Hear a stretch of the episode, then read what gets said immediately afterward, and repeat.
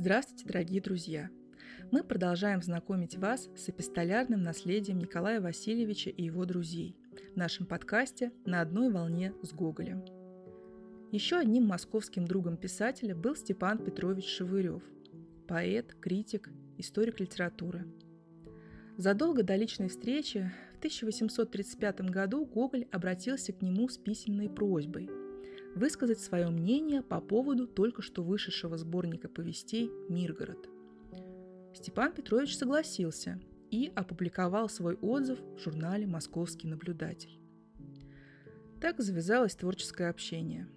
В дальнейшем Шевырев написал немало статей с вдумчивым разбором гоголевских произведений, а писатель всегда внимательно прислушивался к нему – Человек этот стоит на точке разумения несравненно высшей, чем все другие в Москве, и в нем зреет много добра для России.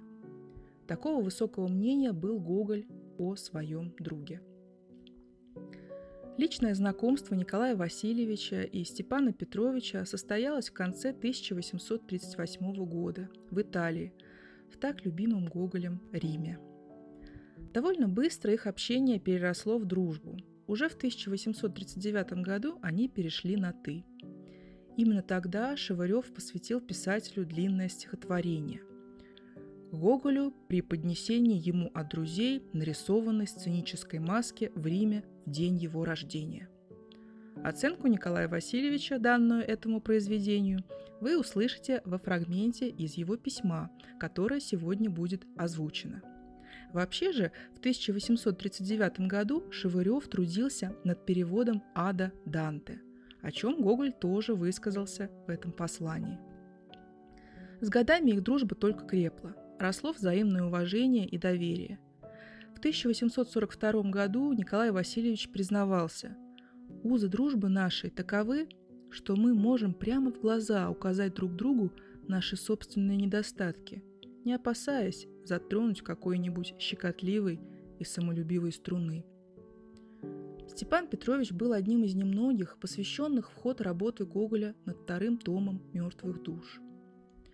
Но их общение носило и деловой характер.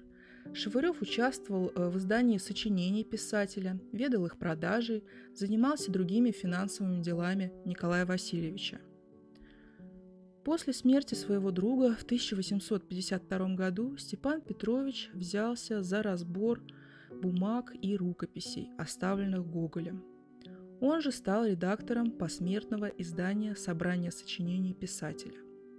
Благодаря Шевыреву в 1855 году были опубликованы сочинения Николая Васильевича Гоголя, найденные после его смерти.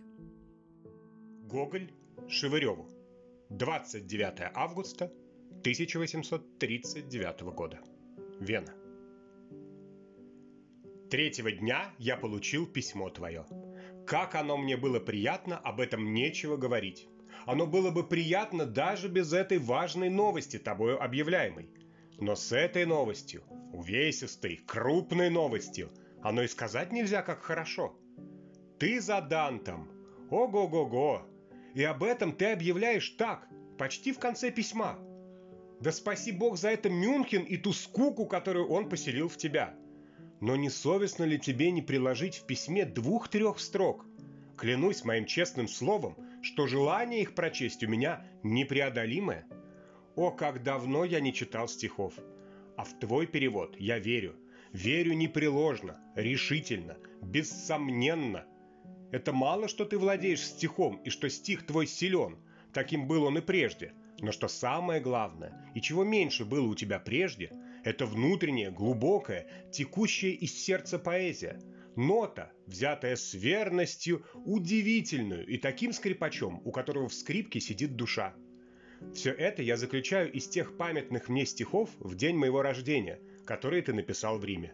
До ныне я их читаю, и мне кажется – что я слышу Пушкина. Я не знаю, знаешь ли ты и чувствуешь ли, во сколько раз ты более в них стал поэтом против прежнего поэта. Вот почему я так обрадовался твоему огромному предприятию, и ты не прислал мне даже образчика. Хорошо ли это? Да знаешь ли ты, что это необходимо, И тебя, верно, мучит тайное желание прочитать свое начало и слышать суд. Без этого не мог существовать ни один художник. Вследствие этого пришли мне непременно сколько хочешь и можешь. Я не покажу никому и не скажу никому. Ай да Мюнхен! Ты должен имя его выгравировать золотыми буквами на пороге дому твоего. Прощай, пиши и не забудь просьбы. Твой Гоголь. Шевырев Гоголю. Начало-середина сентября 1839 года, Дахау. Что будешь делать с тобой? Ты меня так умасил, что решился показать тебе свою тайну. Но только тебе да Погодину, который уж об ней знает. Читай. Благословишь ли? Ты меня так утешил письмом своим, что я ну читать стихи свои. Сначала трусил, но потом, прочитавший, решился. Посылаю. Ответ дружеский, не страшен никогда и всегда полезен в том или другом случае. Рифмам мужеским и женским я дал развод, как делают немцы. Но это разрешил мне и сам Пушкин. Но, друг, условие, чтобы и ты работал, ссылаясь на твое выражение. Я буду большой дурак, если из этого ничего у меня не выйдет. Смотри, ты рискуешь многим. Я ведь начну с тобой брониться. Есть иногда в нас эта лень, которую надобно побеждать настойчивостью. Вена, конечно, не вдохновительна, но что тебе за дело до Вены? Я тебе опять скажу, налень твою стихам из другой песни Данте, мною начатой. Коль речь твою перевести на дело, великого проговорила тень, душа твоя от страха обомлела, им часто в душу проникает лень. От подвига он гонит нас, пугая, как призрак зверя, как померкнет день. В прошлом письме я совершенно забыл отвечать тебе на вопрос о статуке Фрабиату. Погодин просил меня узнать о том, если в маленьких статуйках всех знаменитых художниках, сделанных Шваненталером, статуйка Пинтурикио, а не Фрабиату, и для тебя купить ее – но после он смешал Фрабиату с Пинтурикио.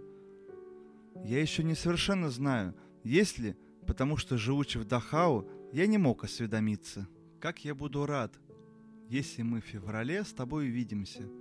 Дай тебе Господь успеха во всех твоих предприятиях и здоровья, как можно больше. Обнимаю тебя душевно. Твой Шеверев.